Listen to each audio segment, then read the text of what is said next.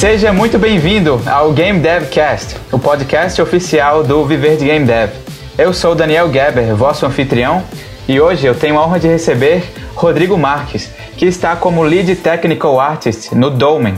E aí, Rodrigo, tudo bem contigo? Beleza, Daniel. E aí? E aí, tudo bem comigo também. Obrigado por perguntar. Então, começando, é, por que você resolveu entrar nessa área de desenvolver jogos? De onde foi que surgiu o seu interesse? Então, Daniel, é, essa área do desenvolvimento de jogos, eu comecei a me interessar por isso mais ativamente no, no, no meio para o final do, do, meu mestrado, quando eu já estava comecei um pouco antigo nisso daí a me interessar por jogos, porque eu estava meio desiludido da área acadêmica, que era o caminho que eu estava trilhando naquele momento. Aí eu e jogos é uma coisa que eu sempre me interessei desde pequeno, que eu tinha praticamente dois sonhos quando eu era pequeno, né? Eu queria ser cientista ou fazer jogo de videogame. Aí eu tentei ser cientista, só que aí as coisas não foram tão. Não era. Quando a gente é pequeno, a gente tem uma visão muito lúdica das coisas, né? A gente acha que, ah, vou ser cientista, vou descobrir uma coisa muito interessante, ou, ou senão vou fazer um. Sei lá, quero fazer jogos, vou fazer o jogo mais legal do mundo. E não é assim que as coisas acontecem, né? Então eu estava meio desanimado com a área acadêmica no, ali do meio para o final do meu mestrado, e eu comecei a, a ver se tentar buscar esse segundo sonho que eu tinha, que era fazer jogos.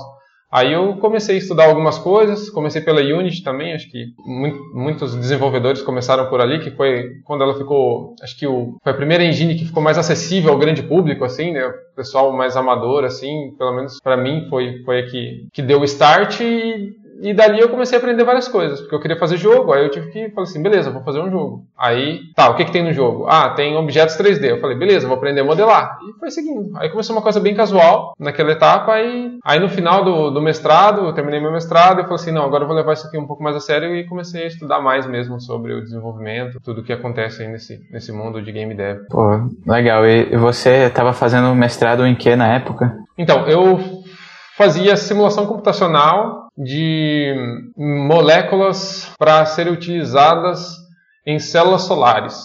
Eu era o mestrado era em ciência e tecnologia de materiais, porque eu sou formado em física e eu estava dando continuidade nos trabalhos que eu tive de iniciação científica durante a minha faculdade, a, a graduação. E eu trabalhava com isso daí, simulação computacional, que era quase que nem um jogo mesmo. Você, eu simulava moléculas, como elas interagiam, como seriam as, as propriedades dessas moléculas depois que elas estivessem em tal estado. E isso focado para ser utilizadas na, na construção de células solares para aumentar a eficiência de células solares orgânicas na época. Era isso que eu, que eu estudava na época. Era um negócio bem legal, é um negócio que eu gosto até hoje. Eu não estou mais tão assim, no meio acadêmico, mas vira e mexe, eu ainda tenho contatos, né, do pessoal da, da, da faculdade, professores que trabalharam comigo, eu sempre estou olhando, é uma coisa bem legal que eu gosto de acompanhar agora mais, assim, como, não mais como pesquisador, mas assim, mas eu sempre mantenho um olho, ver quais são as tendências de tecnologia, que é uma coisa que, que eu tenho um certo carinho ainda. Hum, legal. E onde foi que você adquiriu o conhecimento sobre as coisas que você sabe de jogos? Porque você, sei lá, você manja muito assim dessa parte de, de tech art, né? De, até de performance e tudo mais. Você fez alguma faculdade sobre isso também ou foram cursos livres que você foi fazendo? Em relação a essa questão aí de, de technical arts, eu fui meio que por acidente, sabe?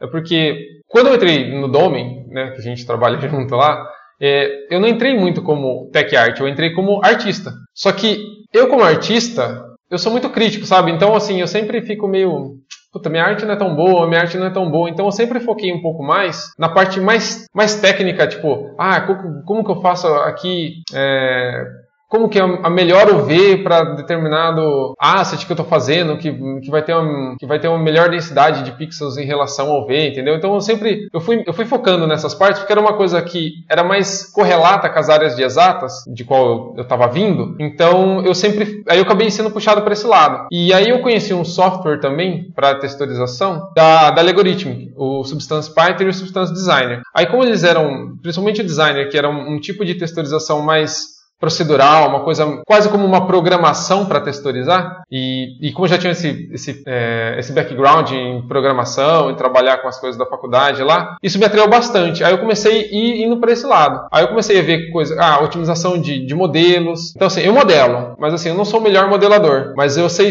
mas assim, minha preocupação sempre foi mais assim, ah, como que vai ser o modelo mais otimizado para o tipo de aplicação que ele vai estar inserido do que o modelo mais bonito para aquele tipo de aplicação. Então, ao longo de trabalhar é, na Massive, eu fui demonstrando esse, essas características aí, aí eu fui pro Tech Art. E Tech Art, meu, é um inferno. Tech Art é, fala de tudo, tudo um pouco, tem programação, tem animação, tem performance, é, é, é assim, é o coringa, né? Do, acho que do game dev, assim, o Tech Art é, o, é, uma, é um negócio muito complicado. Complicado porque é muito vasto, né? Então, eu fui, algumas coisas que me interessam mais, eu fui me especializando um pouco mais, mas eu não, não cheguei a fazer nenhum curso específico ou faculdade, porque não tem como, eu acho também. Eu acho que não, tem, não, não teria um curso, porque teria que ser um curso muito abrangente, ficaria muito complicado, né? Então, para essas questões, cara, minha faculdade foi YouTube, tá? Para ser bem sincero, aprendi tudo, é tutorial, é fóruns, como a gente trabalha na Unreal, os fóruns da Unreal é bem interessante, tem bastante material também que o pessoal ah, disponibiliza no YouTube sobre a Unreal também, que é bem legal. Tem algumas coisas que você encontra por acaso, às vezes você está vendo uma outra coisa e aparece um negócio bem legal ali sobre performance, ou sobre otimização, sobre alguma outra coisa. Mas tem muito material. E cada dia tem mais, né, mano? Tem, cada dia tem mais material. Então foi meio que isso aí mesmo, cara. Tem que sair procurando. Né? O pessoal aí que quiser ser tech art, é, escolher um caminho aí, um, ou uma gama de caminhos que gosta mais e ficar pesquisando, cara. E o problema é isso daí também, que as tecnologias elas não param de evoluir, né? A gente usa Unreal. Cara, todo dia tem uma coisa nova, toda versão tem mil coisas novas, tem um sistema novo de partícula, tem um não sei o que lá, não sei o que. Muita coisa está sempre atualizando, então você está sempre correndo atrás do prejuízo. Não tem como. Você sempre tem que estar procurando é, ou tutorial, ou documentação. Quando a coisa é muito nova, não tem documentação, aí você fica louco louco. Aí você tem que, sei lá, tem que ficar procurando, caçando, cara. Tech art é isso aí. Acho que o tech art ele nem precisa saber muitas coisas, ele precisa saber procurar as coisas, porque tem tanta coisa, tipo assim, problemas tão pontuais que, se, que eu achei, us, apliquei, resolveu, deu uma semana, já esqueci. Se surgir de novo, vou ter que caçar de novo, porque é muita coisa. Não dá pra você manter atualizado, cara. É muito difícil. Deve ter alguém que consiga, mas são pessoas já fora do normal. Simples mortais têm que ficar sempre correndo atrás, fazer suas anotações, guardar isso daí, fazer é, bookmark de, de site sites, de, de páginas que tem algum tipo de informação relevante, porque é, é um tema, é uma área muito vasta, né? Então, para você saber tudo, decor, não, não dá não. É isso daí. Tem que, tem que saber pesquisar. Acho que para um tech art, pelo menos hoje, é, acho que a maior qualidade que a pessoa tem que ter é saber pesquisar mesmo. É um negócio muito doido. Realmente uma viagem é o que você fez para aprender tudo isso. Bem, então é, queria saber como foi a reação da sua família quando você resolveu entrar para essa área de desenvolver jogos. Se eles te apoiaram ou ficaram com o pé atrás, como é que foi? Cara, para ser bem sincero, é, bom, é, eu moro junto com a minha mãe ainda, né?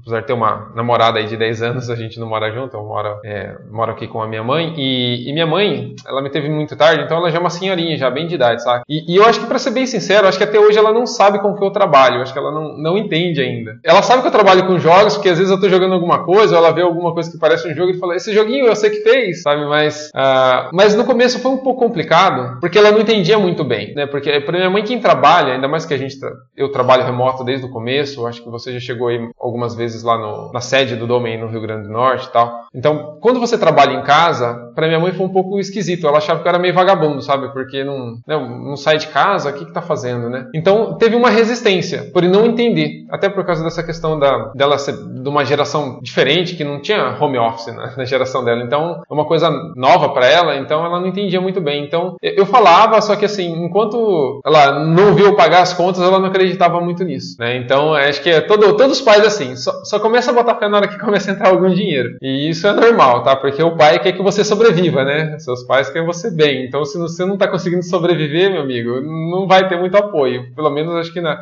na maior parte das famílias, assim, mais tradicionais aqui no Brasil. Então, ela, ela nunca, ela nunca falou para não fazer, sim, né? nunca tive assim um problema de falar, ah, desiste disso. Até por falta de conhecimento dela, de saber, tipo, desiste do que? Ela nem sabe o que eu tô fazendo. Mas, mas assim, sempre houve um, um esforço da parte dela para procurar outros ramos, né? Como eu sou formado, ela e, e, antes de ingressar no, no Dome ou trabalhar mais mesmo com desenvolvimento de jogos, eu teve uma época que eu dava aula na escola pública. Né, sou formado em física, eu era professor de física na escola pública. E então ela sempre pensou mais mesmo para continuar nessa área acadêmica ou fazer um doutorado para dar aula na faculdade, assim, uma coisa mais mais mais para essas linhas aí, mas mas acho que agora ela entendeu assim, acho que ela, sei lá, ela ele paga as contas, eu acho que tá dando certo. Aí agora não tem mais. Mas foi sempre uma coisa meio neutra, assim. É por essa questão de não entender mesmo. Acho que para quem estiver assistindo aí, que, que tá querendo entrar nesse mundo, a não ser que seu, seu pai tenha nascido nos anos 2000, seus pais, né? Porque o pessoal que nasceu nos anos 2000 já tá com 20 anos, assim. Mas acho que vai ter pouca, poucos pais que vão dar um apoio, que vão entender isso daí, entendeu? Porque, sei lá, o, o cara, tipo, o cara que nasceu em 2000 tem, tem, sei lá, se o cara nasceu em 95, aí, bom, não sei público mais jovem, mas eu acho difícil. O pessoal aí dos 20 anos não, não, vai, ter, não vai ter apoio, porque é, a geração é diferente, entendeu? Era uma coisa muito, muito distante. E eu acho que hoje em dia o mercado está crescendo, tem, tem vaga aí, tem né, essa questão da globalização, você consegue trabalhar aqui no Brasil, consegue trabalhar para fora, pra, trabalhando de casa, então as barreiras estão menores nesse sentido. Mas apoio, apoio familiar é muito complicado. Ainda mais de pessoas de gerações anteriores que não tiveram contato direto com o videogame ou que não enxergam potencial nisso daí, entendeu? Acho que é, é difícil você esperar um apoio para isso daí. Ainda mais que no começo eu acho que para todo mundo não, não, é uma área que gera grandes lucros no começo, porque é, até estava assistindo alguns vídeos do seu canal, você fala, começa, você começa com game jam, começa aprendendo alguma coisa, isso daí não dá dinheiro, dá experiência, né? Você aprende uma coisa nova, mas, mas dinheiro, né? Retorno financeiro não dá no começo. Eu acho que eu fui começar a ganhar, eu, eu mesmo para começar a viver de, de jogo, eu, eu dei aula há quatro anos, até abandonar as aulas para me dedicar somente ao, ao, game dev, desenvolvimento e tal. Então, então é complicado. É complicado para os pais entender isso daí como uma, uma profissão viável, entendeu? É difícil do, de um curso mais tradicional, que você já tem uma profissão garantida, sei lá, administração, direito, medicina, qualquer coisa desse tipo, assim, ou qualquer tipo de, de, de professor, né, licenciatura. Então, eu acho difícil. Então, para quem está assistindo aí, se você tiver, assim, é não, não se incomode com, com essa rejeição ou com esse não entendimento dos pais, acho que para quem está começando nessa área aí, eu acho que isso é o padrão, tá? Isso daí não, não é assim para todo mundo e, e, vida que segue. Uhum. Sim, é verdade. Né? O negócio é continuar persistindo que uma hora vai dar certo, principalmente quando você mostrar resultado, né, e começar a fazer alguma grana com isso. Ah, isso é importante. Você teve muita dificuldade, Geber, nessa quando começou? Não, assim, mais ou menos, porque assim, eu tava eu tava na faculdade ainda quando eu, eu decidi que eu queria ir para essa área. Aí eu estava fazendo um curso nada a ver, que era publicidade e propaganda. Só que em paralelo eu estava estudando muita, muita coisa de áudio, né, para aprender a fazer música, principalmente música, que eu estudava muito. E eu acabei meio que quase abandonando a faculdade. Teve semestre que eu reprovei em tipo 80% das matérias. Aí, aí meus pais começaram a ficar tipo, ei, você tá na faculdade ainda. aí, aí eu disse, é, eu comecei a me responsabilizar um pouco mais, né? Fiz, fiz umas gambiarras também para poder passar, tipo, nada ilegal, ninguém fez prova por mim nem nada, mas tipo, eu comecei a, a pagar matéria online e porque podia optar em pagar matéria online ou presencial. Eu comecei a pagar só matéria online e eu não assistia nenhuma aula, eu só fazia as provas. E, e as provas eram muito fáceis, sabe? Tipo, era muito fácil mesmo. Eu conseguia fazer sem assistir nenhuma aula. Aí eu, eu fui passando assim, levei alguns semestres assim até, até esgotar minhas opções de matéria online. Eu comecei a fazer as matérias presenciais, mas aí foi só um semestre fazendo matéria presencial e, e eu, eu entrei no Dome e, e, começou a entrar grana, né? E eu, eu pedi para pedir permissão para poder trancar o curso. Aí, mas assim, depois que realmente começou a entrar uma renda, eu, eu consegui. Eles ficaram tranquilos, né? Eles não ficaram mais com tão pé atrás assim. Ah, mas isso é, é assim mesmo, não tem jeito. É, tem, que, tem que mostrar algum dinheiro entrar para o pessoal botar a fé ali no que está fazendo. Mas eu acho que Sim. isso é com todo mundo mesmo. Não conheço ninguém que falou, nossa, meus pais lá me apoiaram, bancaram lá, agora eu tô fazendo jogos aqui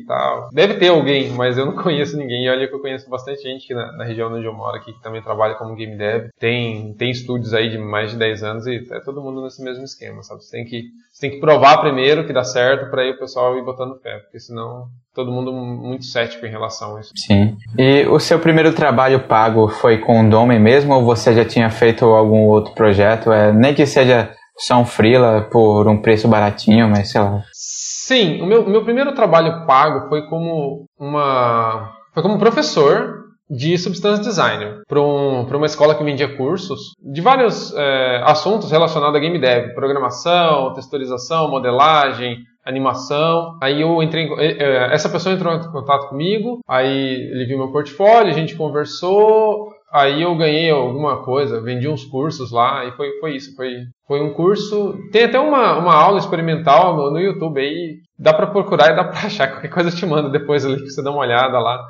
Falando, mas é muito antigo, acho que é, sei lá, uns 5, 6 anos atrás, eu acho. Aí foi a primeira, a primeira grana real, assim, que, que entrou com isso daí. E isso, nesse momento eu ainda tava dando aula, tava de boa assim, era, era mais um hobby do que, do que o foco principal. Mas aí acho que o primeiro trabalho bem remunerado mesmo, sem, sem freelance, foi, foi o Domen. E o Domen eu acho que foi isso para muita gente no projeto, né? O Domen acho que é, com certeza ele criou vários game devs aqui, aqui no Brasil, porque ele deu chance para muita gente, muita gente começou ali, ele acreditou em muita gente. Acho que foi a porta de entrada para muitas pessoas, cara, o Domen. Não só de Natal aí, que tem bastante gente, né, de Natal, e o Domen abriu algumas portas, mas do, do Brasil inteiro. Tem muita gente de todo o canto que o Domen ali ajudou bastante. Sim, é verdade. Muita gente mesmo. Hum, bem, é, você já falou um pouco como você começou, né? Tipo, é, realmente seu primeiro trabalho mais sério foi, foi o Domen mesmo, né? Sim, foi. Eu participei.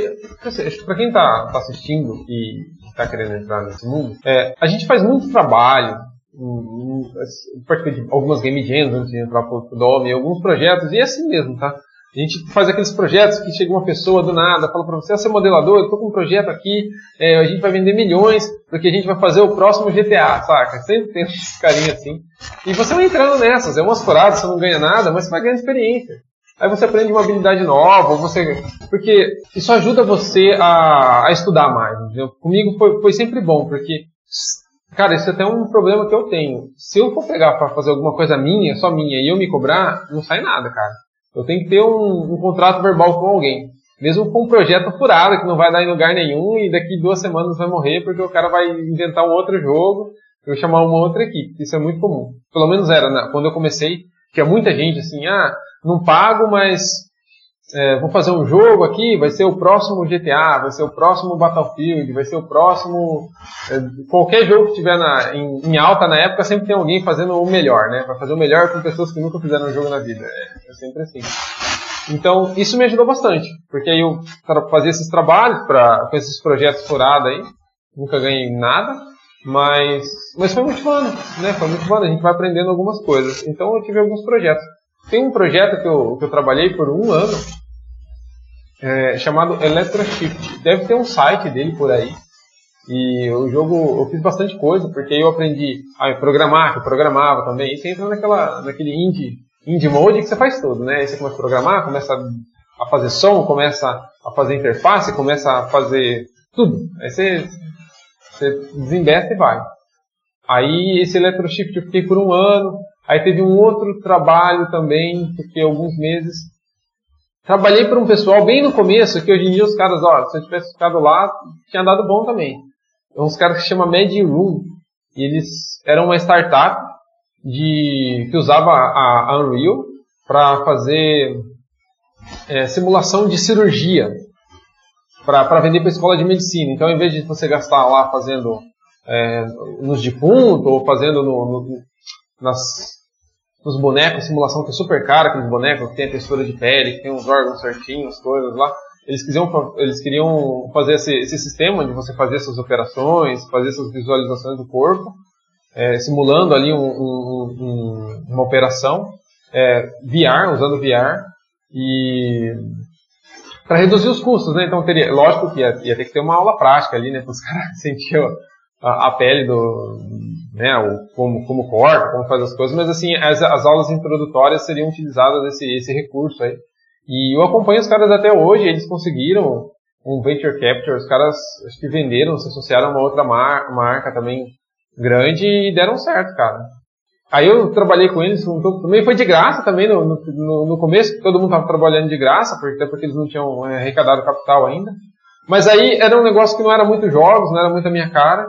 Aí eu, eu trabalhei um pouco, fiz alguns trabalhos para ele ali em questão de modelagem. Nem era modelagem, eles tinham comprado um pack. Era de uns laboratórios, equipamento hospitalar, essas coisas. E eu fazia otimização, porque era tudo high poly. Aí eu tinha que fazer, fazendo, ficar fazendo low poly dos negócios, otimização, abrindo V, fazendo material. E, ainda mais para VR naquela época ainda era um negócio muito, muito novo. Então as coisas tinham que ser muito bem otimizadas, porque eram outros tempos, né? Sei lá, isso acho que eram 5 anos atrás, sei lá. 5, 4 anos atrás. Aí eu trabalhei nisso daí também. Aí teve sempre uns, umas game jams que a gente faz, uns projetos aqui e ali, mas, mas tudo bem casual mesmo. Mas assim, aí eu entrei no Dome, aí eu me afastei do Dome um tempo, acho que todo mundo se afasta do Dome por um tempo. que todo mundo tem essa, esse ato, né? A gente começa no Dome e depois a gente se afasta um pouco, eu acho normal. E aí eu, eu fiz alguns trabalhos de freelancer para um, eu peguei um, um, um ano trabalhando para um cara que ele era um médico, ele morava na Arábia Saudita e ele estava ele tava conseguindo grana lá para fazer o primeiro jogo árabe de plataforma e era, e era 2D e era na Unreal e eu fiz uns negócios para ele. E a gente ficou trabalhando um ano junto lá com os caras. Aí depois eu voltei pro Domain, aí tô, tô até agora.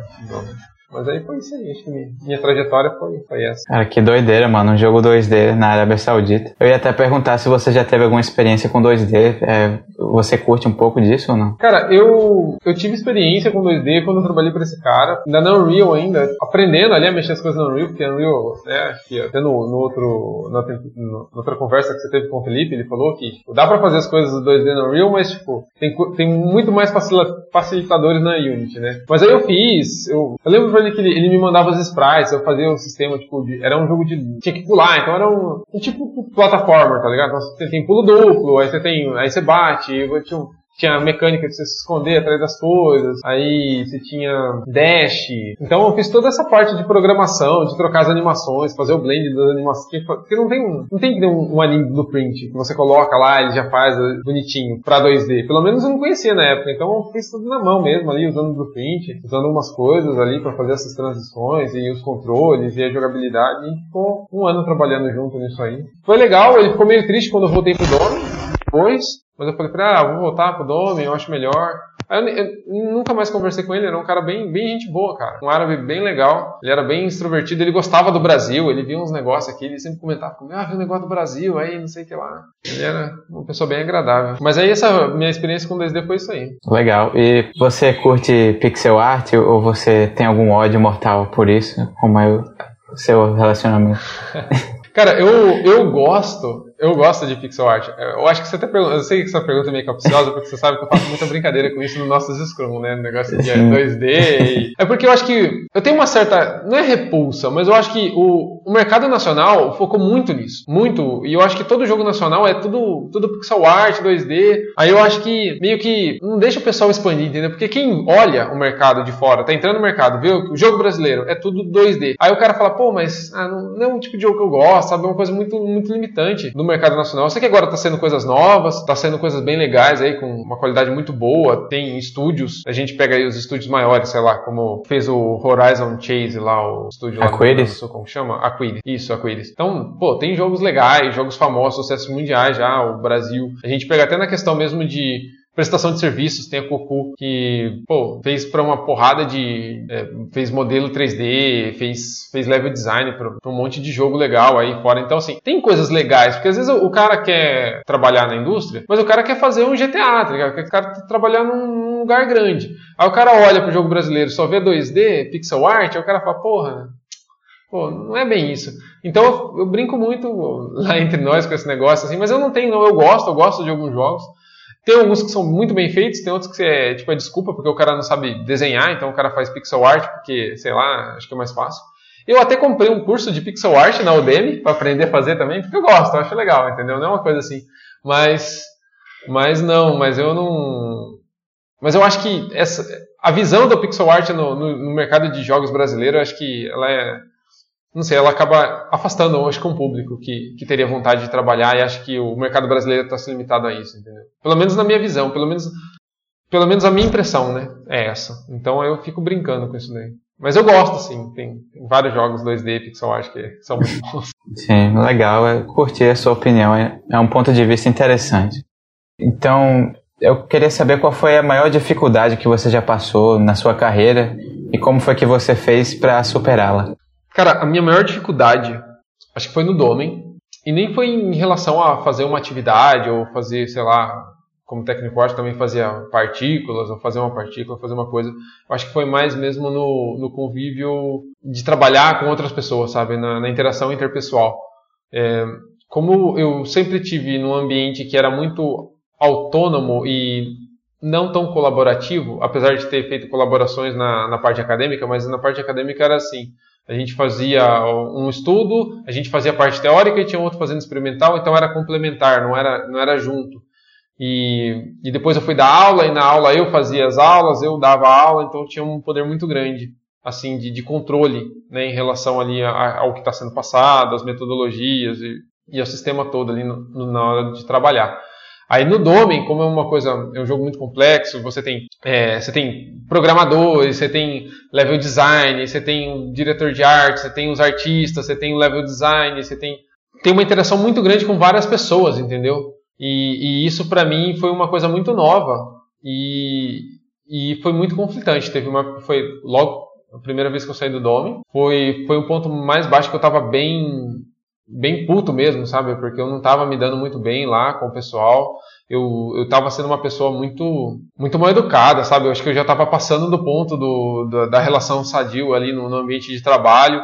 E, e eu acho que, para mim, acho que foi o ponto mais, mais difícil, foi reconhecer isso daí, porque a gente sempre quer colocar a culpa no outro, né? Uma coisa não está dando certo é culpa do fulano, um negócio deu errado é por causa do ciclano. Mas eu estava ali causando um ambiente que não era legal para a equipe. E eu percebi isso depois. Eu acho que acho que foi o ponto mais difícil, foi entender é, essas coisas e, e até que eu optei em sair, né? Por um momento que eu já não estava aguentando mais porque estava meio que insustentável essa coisa da relação interpessoal. E, e eu acho que assim, eu conversei com algumas pessoas e isso não é tão fora do normal, tá?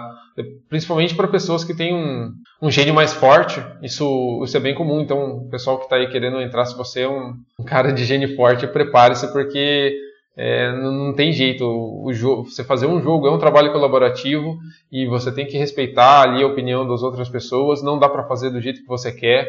Às vezes você não tem, mesmo que as pessoas tomem decisões erradas, você não tem poder para mudar certas decisões, certos comportamentos de outras pessoas e, e você tem que adaptar, cara. Isso, isso para mim foi assim um ponto, foi me descobrir num, num, ambiente que eu, que eu achei que não era problema, mas para mim foi um problema. Acho que foi o ponto mais baixo, assim, foi foi isso, cara. Foi, foi ver que eu não tava me adaptando ali, que eu tava, tipo, já ofendendo outras pessoas, eu tava, tava sendo um cuzão do caralho, velho. Ali, não sei se pode falar palavrão, depois você corta. Mas, mas ali foi, acho que foi o ponto mais, mais difícil. Pô, interessante, cara. Legal você é, ter essa humildade para se abrir e assumir seus erros, né? Aí, tipo, como foi que você fez para resolver isso exatamente? Você voltou e pediu desculpas para as pessoas ou procurou controlar um pouco os seus ânimos? Como é que foi isso? Cara, é, no começo, a gente sai, a gente sai muito nervoso. Eu saí e, e foi complicado, cara. Ah, mas aí não teve jeito, porque não tem como, cara, porque foi muito difícil, porque você fala assim, você também é culpado nisso, entendeu? Não é sempre a outra pessoa que está sempre errada, então você tem que entender que você também tem culpa e você tem que, que saber contornar, e às vezes é mais difícil, porque às vezes a pessoa tem uma, uma certa opinião ou está fazendo uma coisa que você acha que é errado, e aí isso te incomoda, e me incomodava muito alguns, alguns processos, ainda mais eu que estava responsável por alguns processos, então vinha alguns processos cruzados e as coisas não estavam batendo, e, e eu sempre tive um gênio muito forte, e, e isso é complicado complicado, cara. Então acho que o primeiro passo foi, foi, assumir que o problema também era comigo, entendeu? Não era só com os outros. E, e aí você tem que tentar se segurar, entendeu? Aí você tem que. E um problema também, que assim, não basta você se segurar e deixar tudo passar, entendeu? Você tem que saber se impor, mas você tem que saber se impor na hora certa e, e usar as palavras certas, entendeu? Para não, não piorar a situação e se escalonar para uma coisa, para um conflito, ou para um, um desentendimento mais grave, ou para uma ofensa, ou, ou para uma, sei lá, para um, uma briga ali momentânea, alguma coisa que vai que vai gerar um amargor depois na, naquela relação, naquela, naquela tarefa ali que você está fazendo por causa daquilo. Eu acho que você entender isso daí, você entender que às vezes não adianta estar tá certo ou tá errado, você vai fazer o jeito errado e é assim que, que segue, pelo menos para você, entendeu? Você tem que, que abrir concessões, não tem como, você tem que aprender a abrir concessões em qualquer tipo de, de trabalho, qualquer tipo de relacionamento, né? Mas eh, no serviço ali é, é, complicado. Acho que no relacionamento amoroso acho que a gente abre mais concessões mais fáceis. Mas, mas no relacionamento ali trabalho você tem que abrir essas concessões e você tem que tentar convencer as pessoas, né? Daquilo que você está falando, daquilo que você, você acha que é certo. Então você tem que tentar argumentar de, de uma maneira respeitosa que, que tente mudar a opinião da pessoa, sabendo que você pode não mudar e tá tudo bem, você vai ter que seguir e vida que segue, entendeu? É você começar a aceitar isso daí. Aí depois que você entende, aceita, as coisas ficam mais fáceis. Tanto no, no diálogo, no, na execução dos trabalhos e, e assim por diante. Uhum, pô, legal, cara. Dicas muito boas, mano. E Bem, você sabe dizer se tem alguma outra área do conhecimento que agrega para o seu trabalho? Pode ser alguma coisa bem aleatória, assim, tipo, sei lá, cozinha ou mexer com facas, sei lá, qualquer coisa. Cara, assim, como eu sempre tive muito focado nas áreas da ciência, formado em física, para falar a verdade, a física ajuda bastante tá? Principalmente como eu trabalho com shaders, às vezes a gente vai fazer algum efeito e você tem lá, então você tem lá, tem uma função seno, então se você sabe o que é uma função seno, você sabe como aproveitar ela da melhor forma, ou reutilizar ela de maneiras que talvez uma pessoa que não tem um conhecimento tão grande de matemática usaria. Então, é, essa formação matemática e, e acadêmica que eu tive, ela me ajuda muito nessa parte bem mais técnica mesmo ali, na parte tipo, de programação de shader, ou ou mesmo na programação normal para resolver alguma coisa. Então isso me ajuda bastante nesse aspecto. Aí outra coisa que, que eu acho que, que ajuda bastante, é, eu acho que você ser uma pessoa mente aberta para vários tipos de coisas, sabe? Para coisas aleatórias. Que eu gosto de desde pequeno, cara. Eu sempre gostei de ver coisas muito aleatórias, tá ligado? Então tipo eu sei lá, hoje eu tenho uma posição que eu sou ateu, mas eu adoro assistir um canal de sobre religião, sabe? Eu gosto de entender religião. Eu gosto de entender, sei lá, filosofia. Filo... É, então, isso sempre ajuda você ter uma perspectiva e talvez resolver um problema que não seja exatamente correlato, mas pode se semelhar em algum aspecto, sabe? Então, às vezes, se você quer trabalhar com resolução de problema, acho que quanto mais coisas variadas você tem contato, é, mais insights você tem para resolver problemas de maneiras diferentes. Então, qualquer tipo de curiosidade, cara, que você goste de fazer, isso sempre te ajuda. Eu acho que não tem conhecimento inútil, acho que tem conhecimento mal utilizado. Então sempre dá para você fazer correlações, entendeu? Não precisa ser tipo, ah, eu trabalho com technical arts, eu vou fazer shading, então eu preciso saber muita matemática. Ajuda muito na parte técnica, mas às vezes você precisa ter uma inspiração, você tem que assistir um filme, você tem que assistir um desenho, você tem que, sei lá, escutar uma música e, e tudo, todas essas interações acabam influenciando, acho que, no trabalho de alguma forma, boa ou ruim, entendeu? Então, eu acho que não tem uma coisa assim específica que eu saberia dizer tão clara como o, a, o conhecimento em matemática, mas eu acho que tudo acaba influenciando um pouco nas decisões que você toma. Então, acho que sempre se manter aberto para tudo e tentar conhecer o máximo de coisas diferentes, acho que sempre é, é positivo. Concordo aí com o que você falou. É, é importante consumir conteúdo de várias fontes assim para você ter, ter mais contato com mais coisas e ter mais experiências. Isso ajuda bastante. Hum. Bem, e você possui alguma referência, é, alguém que você se espelha, algum tech art ou, ou, algum programador, sei lá, que você gostaria de chegar no nível dele? Cara, tem um cara assim, deixa eu só pegar aqui o nome dele, porque ele é Ryan, é Ryan. Tem um cara da Unreal que ele é muito, eu, eu não, deixa eu ver se eu acho o nome dele aqui, mas se eu não achar depois eu mando. Ele tem um canal, ele ensina. Esse cara é o mago. Esse cara, esse cara faz chover na Unreal, cara todas as tecnologias novas lá, de qualquer coisa muito interessante, é o dedo dele. Ele que começou estudando alguma coisa, aí ele descobriu, vamos implementar isso daqui, e ele que fez. Esse cara, ele, assim, Skin Tech Art, que eu conheço, é, ele é muito bom.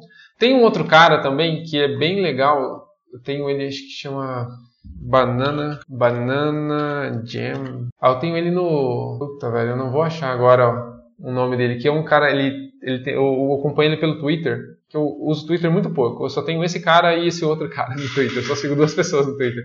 E, e ele tem um, ele também tem, tem uns negócios legais. Ele está sempre colocando uns tutoriais de coisas bem, bem complexas assim, sabe, de uma maneira bem legal lá. Então dá para aprender bastante. Então são os caras assim que eu sempre estou olhando. E tem também, assim, para quem gosta de, de tech art, primeiro o cara que você tem que ver procurar no, no YouTube. Tem um canal que chama Tech Aid. É, esse cara, ele ajuda muito, cara. Ele, ele tem poucos vídeos, faz até um tempo que ele não.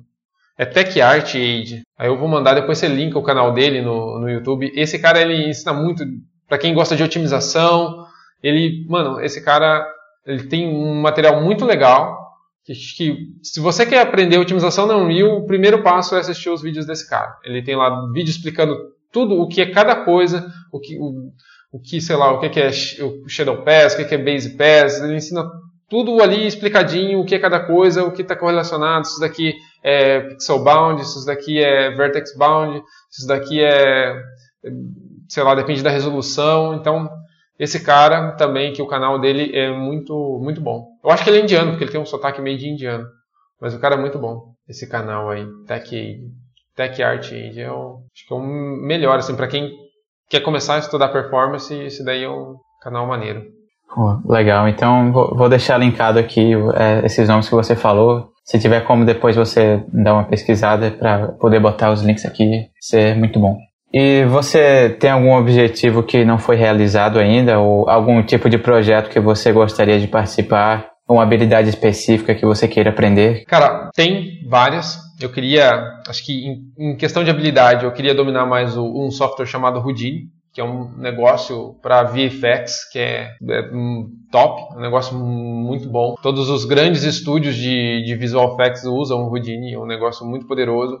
É uma ferramenta muito complexa, porque tem muita. Acho que, acho que o Houdini está para VFX, assim como o, o ZBrush está para escultura 3D, tá ligado? Você abre o ZBrush, tem 50 mil botões, 50 mil coisas Nunca aprendi ZBrush porque eu acho muito intimidador. Você abre lá, tem 50 mil botões, eu não sei nem por onde começar. Como que eu desenho um cubo aqui? Já não acho muito complexo. E o Houdini é nessa pegada para VFX, entendeu? Tem um monte de coisa. Tem, tem, tem, tem, tem shelves lá que ele tem as ferramentas dele são colocadas em shelf. Tem um shelf só para para VFX voltado para jogo, então já está tudo tipo assim, já é tudo no, no, esquema que faz no jogo, que já vai para o jogo para você ter uma interação melhor com o Unreal, com o Unity, com o que for. Então, é muito bom, só que assim, é um negócio muito complexo, então tem que ter dedicação, tem que ter tempo. E eu não estou tendo muito tempo ultimamente. Então, acho que aprender Houdini está aí no, no top das minhas obrigações para fazer. Eu comecei a estudar um pouco, sei muito básico, mas eu acho que eu tenho que aprender mais sobre ele. E em questão de projetos, eu acho que tenho vontade de ter meu próprio, meu próprio estúdio para fazer os, os jogos mais que eu tenho mais controle, fazer o jogo que eu gosto, entendeu? Acho que todo mundo que começa quer fazer o jogo que, que gosta e tal. Então eu acho que eu ter o meu estúdio, fazer o jogo que, que eu gosto, que eu, que eu gosto de jogos mais na pegada mais assim, baseado em narrativa, eu não gosto de jogo muito comprido, então para mim, sei lá, acho que o meu, meus, meu, meu sonho atualmente é fazer um jogo de 8 horas de terror que não tem jumpscare, é só narrativa e atmosfera, tá ligado? Acho que esse daí seria o meu, meu projeto sonho para agora. Então acho que tem, tem vários sonhos, assim. Nunca tive um sonho assim de trabalhar em um lugar muito grande. Eu acho que para quem quer fazer coisas autorais, eu acho que manter um sistema, se manter indie, eu acho que é melhor, entendeu? Porque quando você começa a trabalhar para empresa muito grande, você, aqui no Dome a gente já vê isso, entendeu? Você fica muito focado em áreas muito específicas e você sua criatividade fica limitada, entendeu? Apesar de como funciona o Domain, todo mundo ter espaço aberto para dar opiniões e dar sugestões de coisas, ferramentas, cenários, etc. Aqui, né, muito aberto isso no Domain, mas você não tem o um controle, entendeu? Então, eu acho que eu, minha vontade é abrir um estúdio pequeno para fazer jogos para públicos pequenos e para nicho também, sabe? Não tem perspectiva de trabalhar em grandes empresas, em grandes conglomerados aí da indústria AAA. Do... Até porque, imagine, se no Domain né, a gente já quebra a cabeça, imagine numa empresa dessa que eles estão fazendo as novas tecnologias, é mais difícil ainda para você se manter atualizado, eu acho. Então é muita loucura, deixa para quem está disposto. Acho que os meus sonhos isso daí, é abrir uma empresa para fazer os jogos que eu gosto, de nicho, e aprender mais sobre Houdini. Eu acho que são as minhas metas Pô, aí para o próximo. É, espero que você consiga. Bem, é, é... eu também estou torcendo aqui. É, sim. E você, uma pergunta meio diferente aqui, que eu fico curioso pessoalmente. É você mora no interior, numa cidade bem pequenininha, tem uns 12 mil habitantes, né? Se não me engano. É, tipo, eu queria, assim, queria saber como é isso de, tipo, a internet funciona bem aí. É, como, como é viver numa cidade tão pequena assim? Porque eu, eu moro numa cidade não muito grande, não se compara a São Paulo, né? Mas, tipo, a minha cidade é cheia de prédios e carro e barulho. É, cheia de gente também. Tipo, como é morar num lugar assim menorzinho, onde todo mundo se conhece? E dá pra você trabalhar direito aí, tem internet boa e, tal. Cara, é, é, engraçado, né? Aqui, minhas companheiras são as maritacas, né? Que o pessoal escuta na hora do Scrum lá, os passarinhos gritando. É, cara, em termos de infraestrutura, é, eu acho que para quem mora no estado de São Paulo é muito boa, tá? Acho que eu não posso falar isso para todos os estados, não conheço todos os estados, mas assim, todas as cidades aqui do interior. Eu moro numa cidade pequeniníssima, bem no interior, chamada Duartina, no interior de São Paulo. É a cidade maior aqui, mais próxima, chama Bauru. Talvez alguém reconheça, porque é uma cidade de 300 mil habitantes. Mas eu moro numa cidade de 11 mil habitantes e, e, a infraestrutura que é boa. Aqui tem fibra ótica, aqui em casa eu acho que é 400 mega a velocidade de conexão e dá 400 mega, então funciona bem. Dá para trabalhar. O problema é que por ser uma cidade pequena, e isso é até engraçado, as pessoas não entendem muito o que eu faço. Então, acho que tem muita gente que acha que eu sou vagabundo, porque eu fico em casa o dia inteiro, então não entende muito com o que eu trabalho e tal. Então tem esses buchiços assim, porque as pessoas não entendem.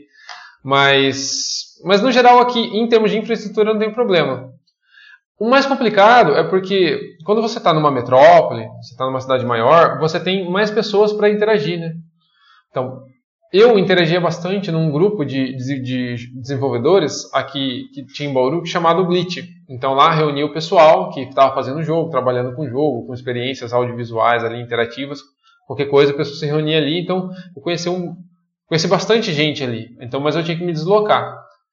Agora e isso é bom porque você está vendo as pessoas, vezes você consegue juntar, né? Você tem esse contato interpessoal, assim. Mas para quem mora assim no, no, fundão de qualquer lugar aí, que nem eu moro aqui no, no interiorzão aqui de São Paulo, é, tem que se virar pela internet, entendeu? Porque não, não vai ter, não, não tem um, um, grupo de desenvolvimento de jogos, não tem faculdade, não, isso não ensina em nenhum lugar, não tem curso aqui, entendeu? É, você aprende sozinho, ainda bem que tem internet que funciona. Mas é o acesso interpessoal é limitado, mas tem que compensar isso com a internet, entendeu? Mas é bem difícil.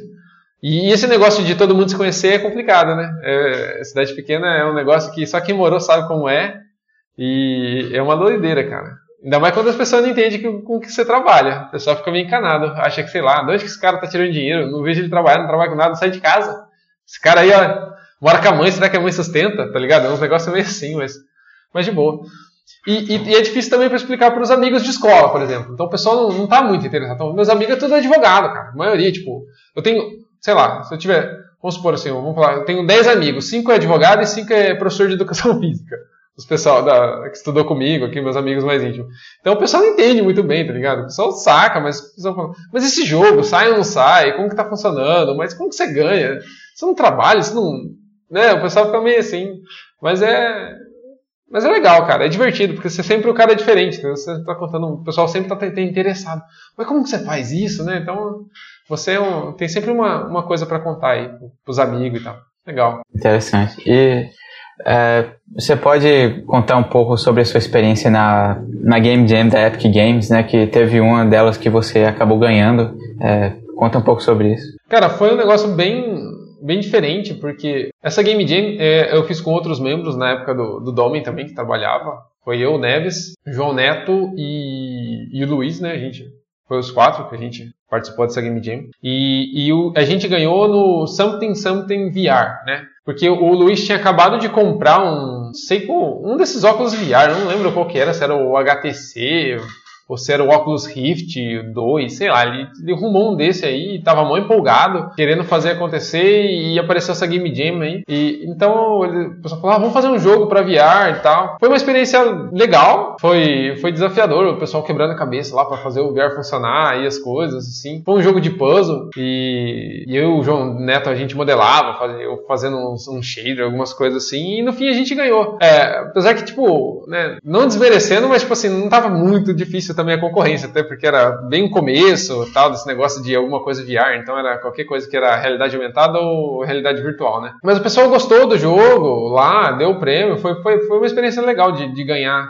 Só que eu, esqueci, cara, sabe qual é o problema disso? Uma coisa que eu me arrependo, eu esqueci de entrar em contato com a mulherzinha lá que é, que é manager lá do. de relação da, da Unreal, sabe aquela que fica apresentando quando tem os vídeos da Unreal, aquela loira lá, Amanda alguma coisa, eu esqueci o nome dela. Eu esqueci de falar com ela e eu não ganhei a minha badge no, nos fóruns da Unreal, porque lá lá no Farão da River você tem essas badges, né? Então você tá lá, tipo, finalista na Game Jam. Então eu não, não, peguei minha badge. Então, quem olhar lá no meu perfil da, da, da Unreal, não, não tá lá que eu ganhei. Mas eu ganhei sim. Tem, tem uma camiseta para provar aqui e, um, uma caneta.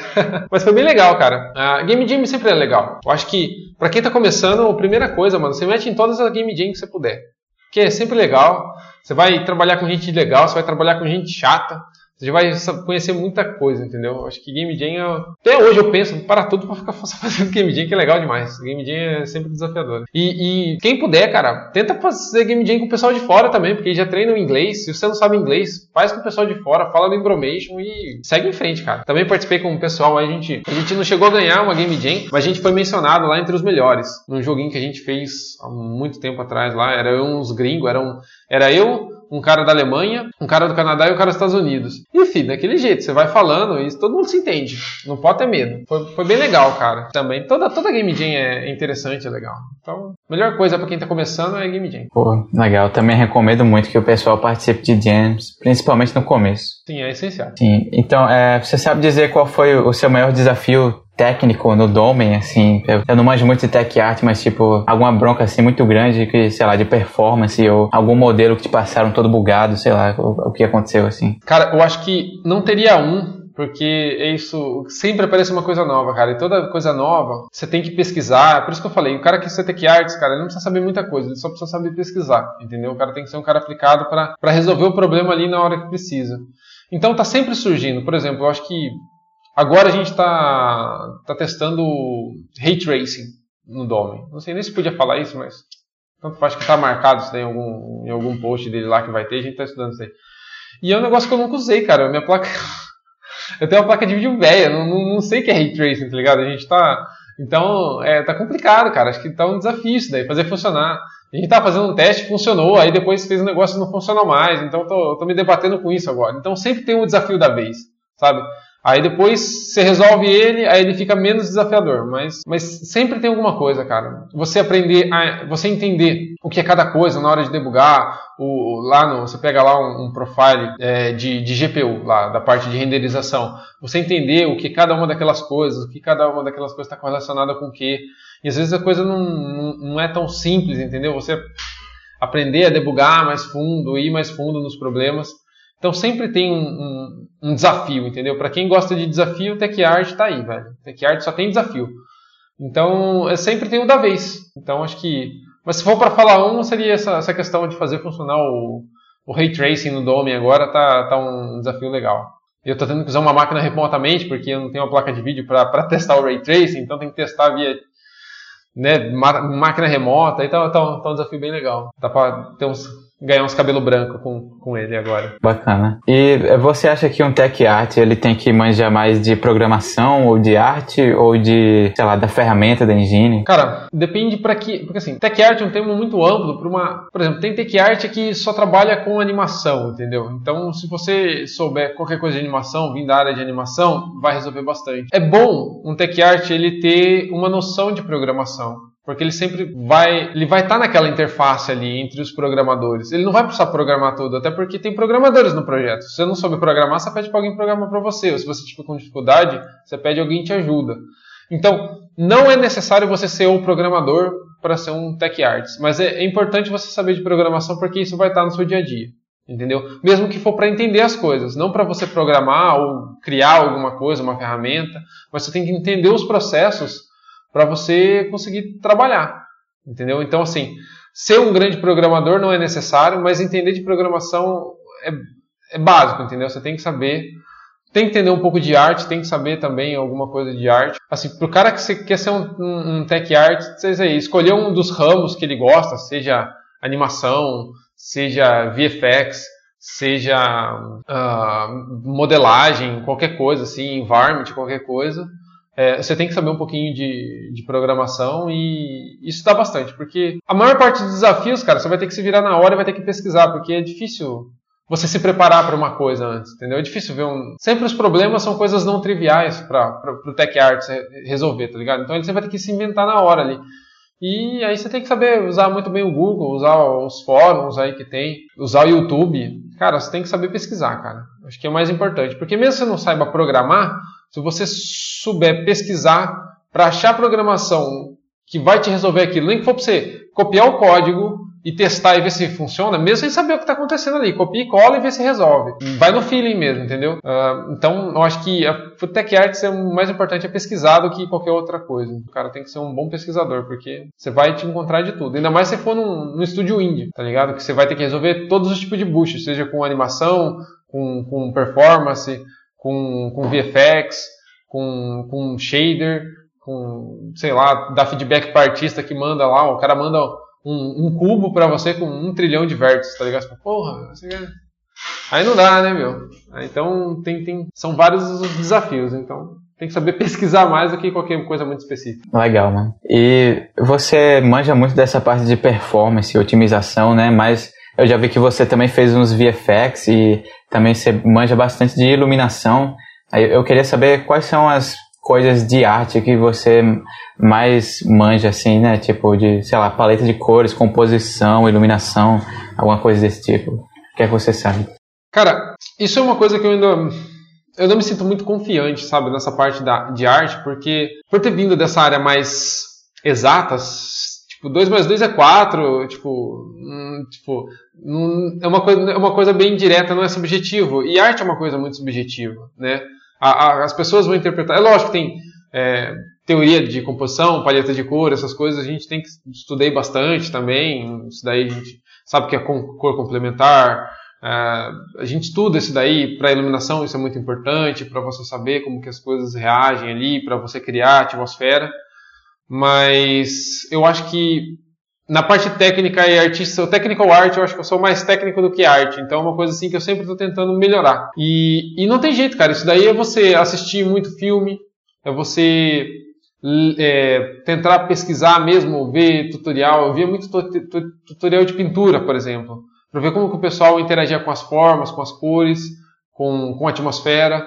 Então, você tem que tem, tem, que pesquisar bastante isso daí, cara. E uma coisa que eu ainda, eu ainda eu acho que eu ainda estou mais atrás, entendeu? Isso daí.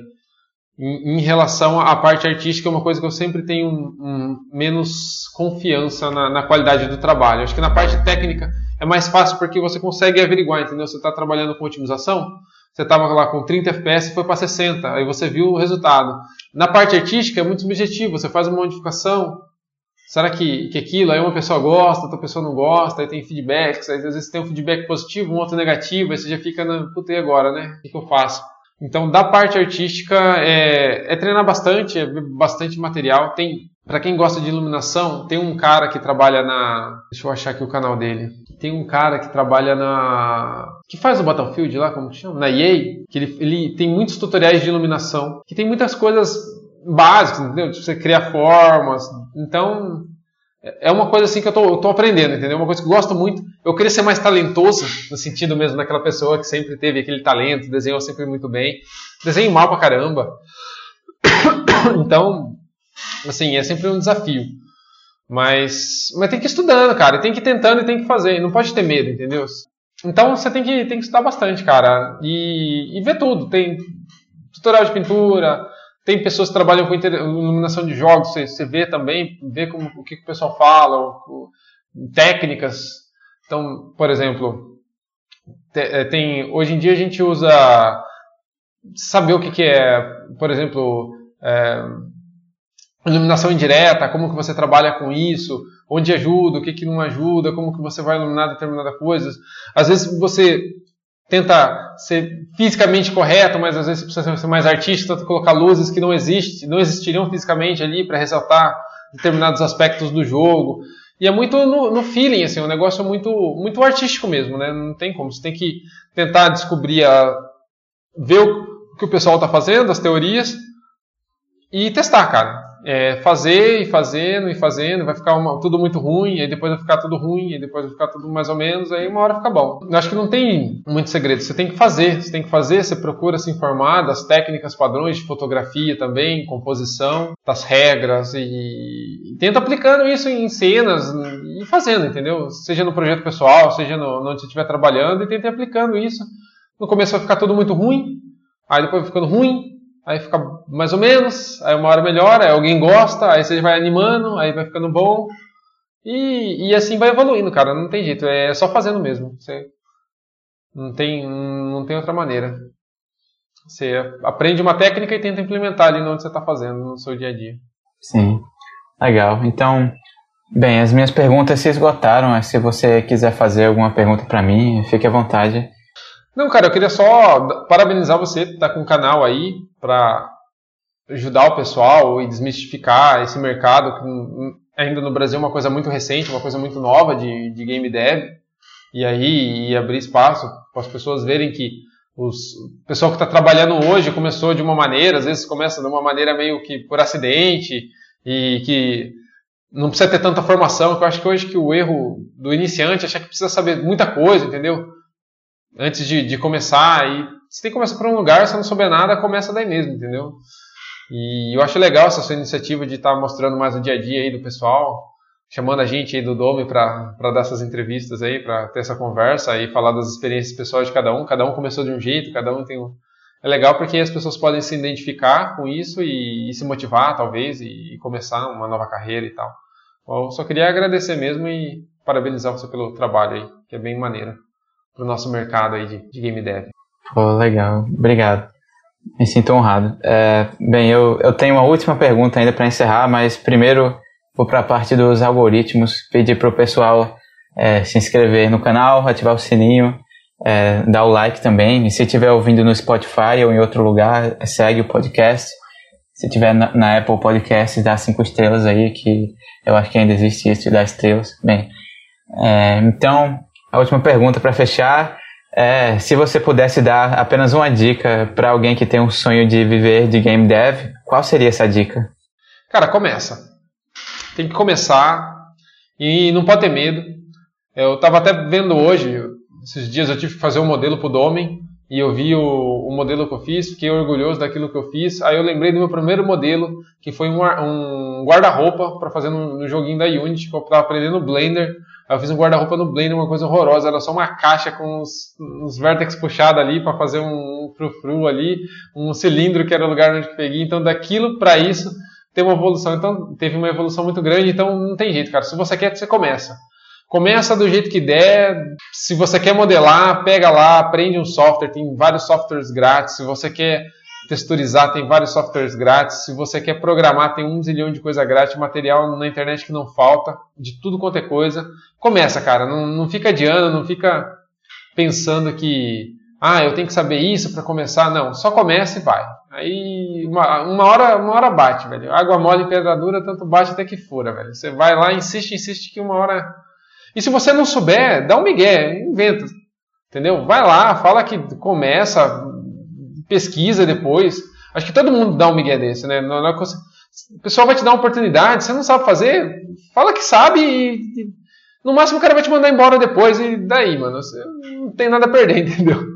Então tem que começar e não ter medo de desafio, cara, porque o que mais tem nessa indústria é desafios. Todo dia a gente tem que aprender uma coisa nova e não tem jeito, cara. Tem que seguir em frente e começar de alguma maneira, de alguma maneira. Então comece.